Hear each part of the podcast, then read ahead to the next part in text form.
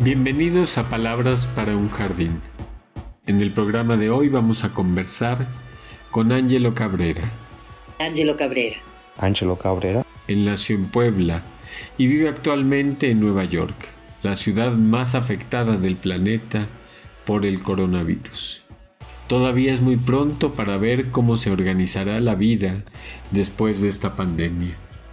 Pero sin duda, es un momento en el que se está resignificando y poniendo en crisis el valor de las fronteras, su dificultad para proteger a quien en ellas se refugia, pero también la idea de un mundo abierto al libre tránsito. Al escuchar a Angelo, podemos hacer resonar diversas actitudes y vivencias hacia las fronteras no solo por el hecho de que él es un migrante, también porque como activista ha abierto a lo largo de su vida pasos fronterizos y de comunicación, incluso como fundador de bibliotecas. Te invitamos a escucharlo y a conversar con él, también con nosotros y con tus personas más próximas acerca de la pandemia, las fronteras y la vida. La historia de la migración poblana en Nueva York tiene la misma edad de Angelo Cabrera. Llega casi al medio siglo. Esta ocupación hormiga ha sido documentada por la academia y la prensa, lo que pone al alcance de nuestros clics diversos datos y etnografías nombres de inmigrantes, hobbies, ocupaciones, precisiones de menús en restaurantes de Queens y otras costumbres de fiesta, así como enclaves donde se localizan, cifras, fechas. Se calcula que aquí residen 1.2 millón de poblanos, mientras que Puebla, según INEGI, tiene 6.1 millón de habitantes. Después de California, Nueva York es el segundo estado que más recibe poblanos mientras que se considera que Puebla es el estado mexicano que más aporta a la ciudad. Puebla, York, tacos, remesas, indocumentados, quinceañeras, dreamers, pero también las organizaciones de inmigrantes que apoyan los esfuerzos individuales y la colectivización de algunos anhelos lejos de la patria. Una de estas organizaciones, de las más activas y reconocidas, es MASA, y fue cofundada en 2001 por Angelo Cabrera, que unos 10 años antes había cruzado ilegalmente a Estados Unidos por la frontera de Tijuana para después viajar a Nueva York ayudado por un primo. MASA, o la Alianza de Estudiantes Americanos de Descendencia Mexicana, nació al calor de la lucha por una ley para que estudiantes indocumentados residentes del estado de Nueva York pagaran las mismas tarifas de colegiatura que los residentes legales y no tarifas como extranjeros, que suelen ser el doble de dinero. Angelo realizó una huelga de hambre y con el apoyo social de otros neoyorquinos se aprobó esta ley que abrió la puerta del estudio a otros inmigrantes indocumentados. Y es que para Angelo, desde pequeño, el estudio fue una herramienta para ejercer la curiosidad, el inicio de sus pequeños y arriesgados viajes. Angelo llegó a la Gran Manzana cuando tenía 15 años de edad. Trabajó y trabajó y trabajó y estudió y fundó hasta que, como algunos de sus amigos cuentan, aprendió a navegar en el sistema. Pero sobre todo este es un lugar donde ejerce una preocupación comprometida desde hace dos décadas y ahora continúa apoyando a la comunidad en medio de la pandemia, en esta que es la ciudad más castigada por el virus. Los invitamos a escucharlo y a conversar con él, con nosotros y con quien tenga cerca sobre estos temas. La pregunta con la que hemos iniciado fue, como en otros programas, si esta pandemia ha resultado ser una calamidad, un regalo o las dos cosas. Hola, mi nombre es Angelo Cabrera, eh, originario de Puebla y radico en los Estados Unidos desde hace ya más de eh, tres décadas. hemos vivido muchas otras situaciones de calamidades. Eh, tragedias en los Estados Unidos, especialmente en Nueva York.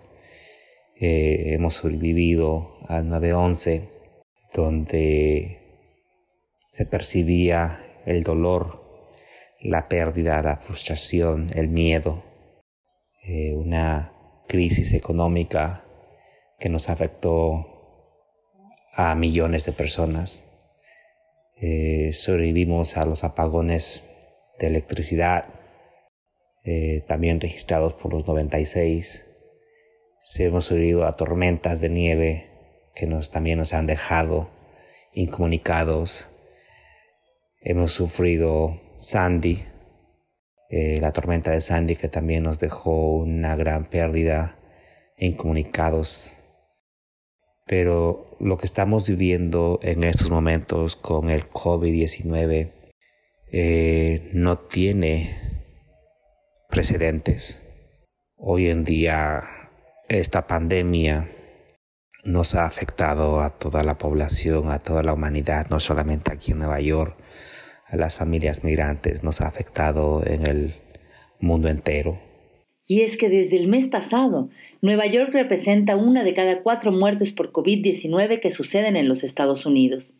Según una de las páginas de seguimiento de la pandemia en tiempo real más visitadas del mundo, creada por el adolescente Abby Schiffman, de los casi 2 millones de casos confirmados y las 100.000 muertes ocurridas en Estados Unidos, una de cada cuatro muertes por COVID-19 ha sucedido en Nueva York.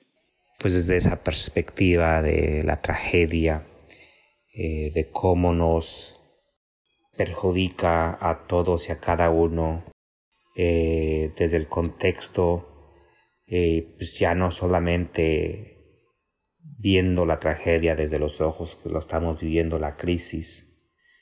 Pues no, eh, digo, desde la perspectiva de la calamidad, pues mucha gente está sufriendo este, desde el contexto de lo personal eh, esto nos ha inhabilitado en muchos contextos.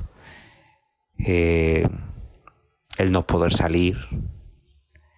Pero más que nada, creo que a diferencia de todas las tragedias que hemos vivido eh, aquí en Nueva York, esa tragedia resaltó algo diferente una pandemia, un virus marcado por las diferencias sociales. El 9-11 nos tocó a todos, lo vivimos y, hubo, pues dijo, pérdidas eh, en ambos lados. Eh, cuando digo ambos lados de la clase social. Pero lo que estamos viviendo con el COVID-19 nos ha demostrado cómo la sociedad, las clases sociales, son más perjudicadas con estas crisis de salud, ya que el rico o desde el contexto del privilegio, desde el contexto del privilegio, quédate en casa a trabajar. Me siento afortunado de estar en casa, trabajando desde casa, ordenar todos mis groceries desde casa, desde el, asiento de mi cómputo. Pero a la misma vez sentimos una frustración, un dolor, porque esto demuestra los privilegios. Ángelo es un mexicano comprometido, nacido en San Antonio Texcala, Zapotitlán, en la Sierra Mixteca, un pueblo dedicado principalmente al onix y a la agricultura. Los padres de Angelo no eran agricultores, sino pequeños comerciantes, y él mismo trabajó desde la niñez para pagar sus pasajes y poder seguir estudiando. Tras varios años de malvivir en Nueva York, y como él siempre rememora, una amiga coreana lo financió por sorpresa para que él pudiera estudiar. De ahí que su mexicano Ángel Cabrera se transformara al inscribirlo por primera vez en el sistema educativo neoyorquino en Angelo Cabrera. Después de diversas peripecias, entre ellas un retorno voluntario a México, donde fundó una combativa biblioteca, su posterior lucha para volver legalmente a Estados Unidos, que contó con el excepcional apoyo de distintos activistas, continuó sus estudios e hizo su maestría en políticas públicas. Hoy en día, Angelo, que se dedica al activismo y a la investigación, conoce y habita el epicentro de los 1.066 poblanos fallecidos en Estados Unidos, reportados a finales de marzo por el consulado, y de los que casi 700 vivían en Nueva York. El privilegio de aquel que tiene un documento o el privilegio de tener una clase social diferente, el privilegio de tener un color de piel diferente, el ser blanco para muchas personas significa el privilegio de salvarte de esta pandemia que estamos viviendo en Estados Unidos del COVID-19, mientras nuestra comunidad migrante indocumentada se ven forzados a ir a trabajar, si no, no tienen para comer y es ahí donde en los grupos minoritarios el COVID se ha expandido, ha cobrado vidas, porque la gente no tiene para sobrevivir, no tiene para comer y tiene que salir afuera a trabajar. Y es donde se esparció más el virus. La gente tiene que ir a los establecimientos de food pantries donde regalan comida. Y es ahí donde se infectan como decía una persona que nos llamó en su momento de dolor y en llanto. ¿Por qué? ¿Por qué nosotros los pobres somos los que tenemos que morir? ¿Por qué no se mueren aquellos políticos, aquellos ricos, aquellos que viven en la Fifth Avenue? ¿Por qué nosotros tenemos que morir?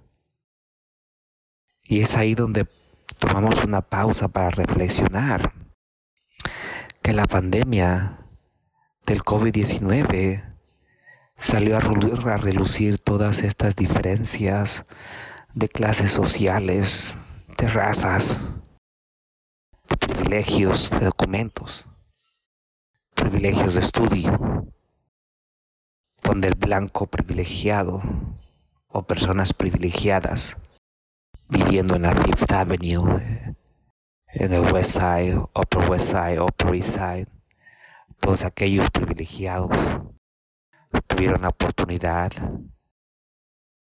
de irse a los Hamptons a resguardarse de la pandemia, mientras los pobres en las comunidades marginadas tenían que salir a las calles a trabajar, tenían que salir a buscar comida, Muchos de estos, de estas personas, se infectaron. Muchas de estas personas murieron. Soy de esta perspectiva en mi autoanálisis, desde mi privilegio como una persona que tiene un trabajo, como una persona que tiene un documento. Hemos visto la frustración y la calamidad y la crisis de nuestra gente de una perspectiva diferente. Y es lo que nos ha conllevado, yo creo que el contexto de siempre trabajar en nuestra comunidad nos ha llevado a, a responder a esto, atacar el problema desde el contexto de brindar un alivio a estas familias. La labor preocupada de Angelo habita su cotidianidad que comparte con su esposa, una activista latina. Y es que si alguien busca un cambio, transformación, no es de extrañar que sea un alguien que se mueve del lugar. De buscarles fondos para comida, regalarles comida, conectarlos con instituciones, porque sabemos su dolor, lo entendemos. Y en especial lo entendemos porque en vidas como migrantes hemos vivido también como indocumentados, entendemos ese dolor.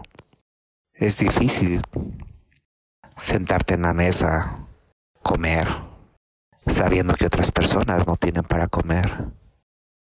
Y es ahí donde empezamos a actuar, a buscar fondos, a convertir un restaurante en un mercadito solidario, donde le regalamos una despensa mexicana, una despensa cultural a nuestras familias.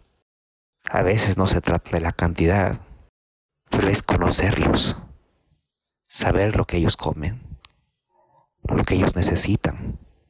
Tal vez la cantidad no sea grande, pero es el amor, el cariño que le ponemos para que estas personas de alguna forma encuentren un espacio y puedan de alguna forma encontrar paz en el dolor a la pérdida, la tragedia.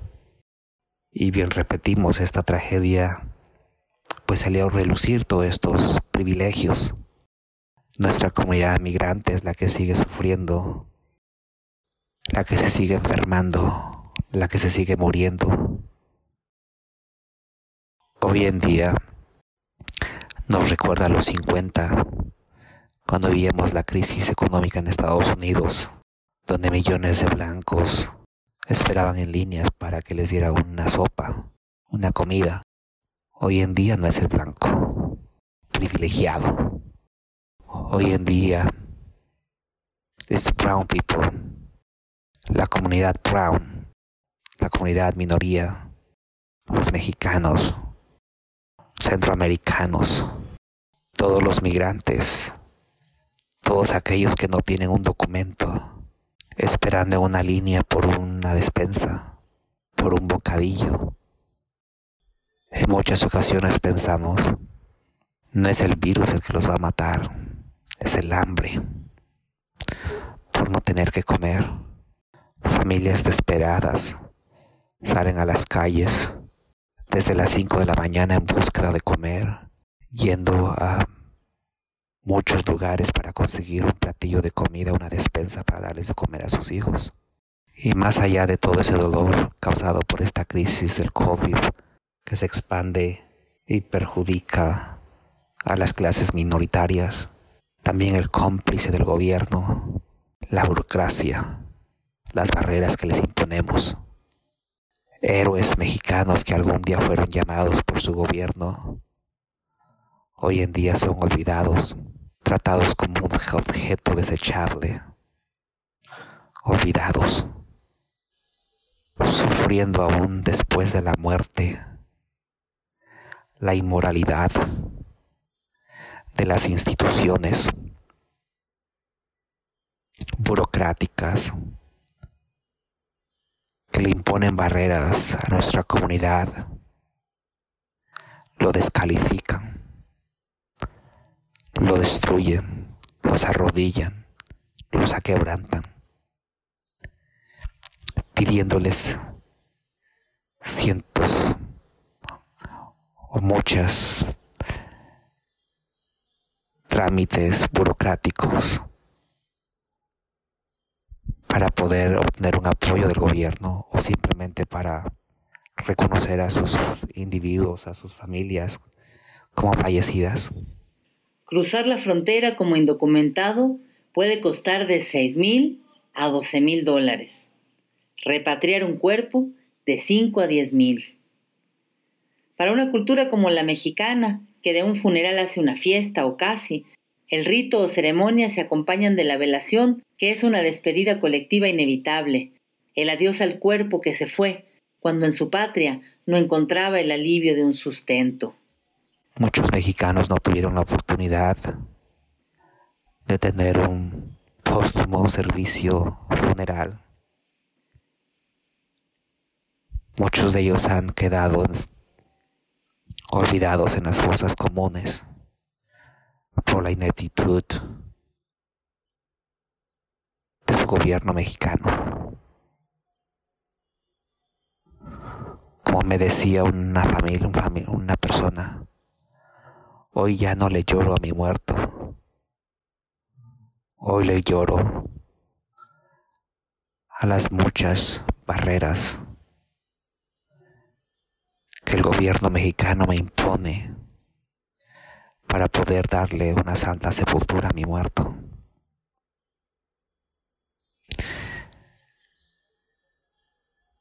Esta pandemia nos hace reflejar muchas cosas.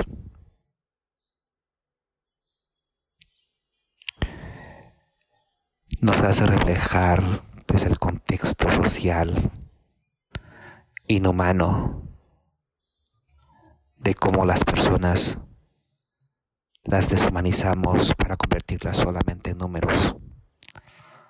Las deshumanizamos desde el contexto social. Personas olvidadas, maltratadas y humilladas.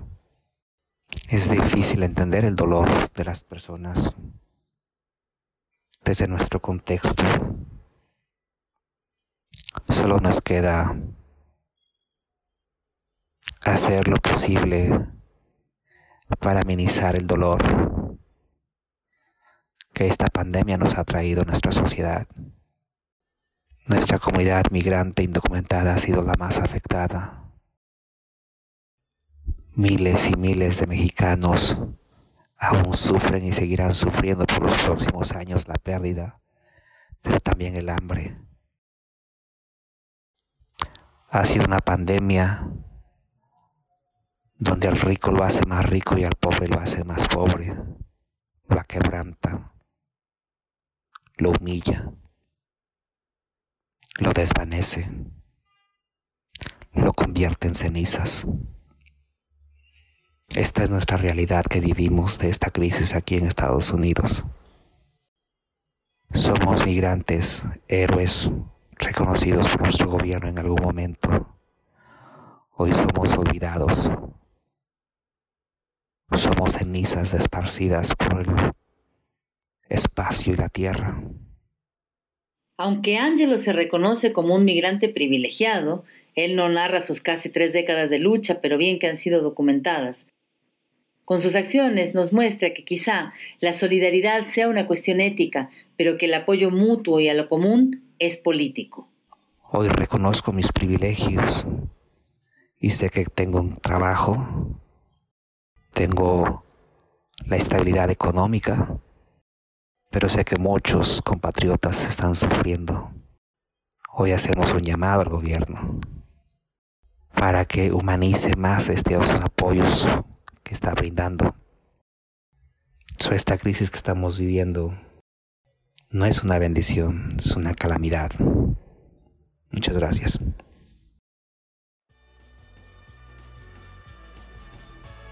Muchas gracias, Angelo, por tus palabras. Ellas nos ayudan a entender que aun cuando nos podemos sentir impotentes para darle dirección no solo al mundo, sino a nuestras propias vidas, siempre tenemos un margen de acción. Que cuidar al otro nos enriquece.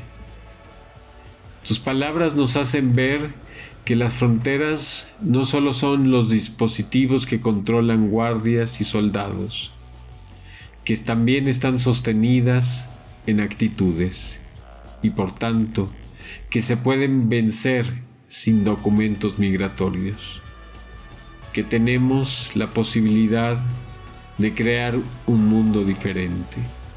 Jardín, lectura, arte, conversación. Síguenos en redes sociales. En Facebook, Jardín Lac. En Twitter e Instagram, arroba jardín-lac. O escríbenos al correo electrónico palabras para un jardín arroba.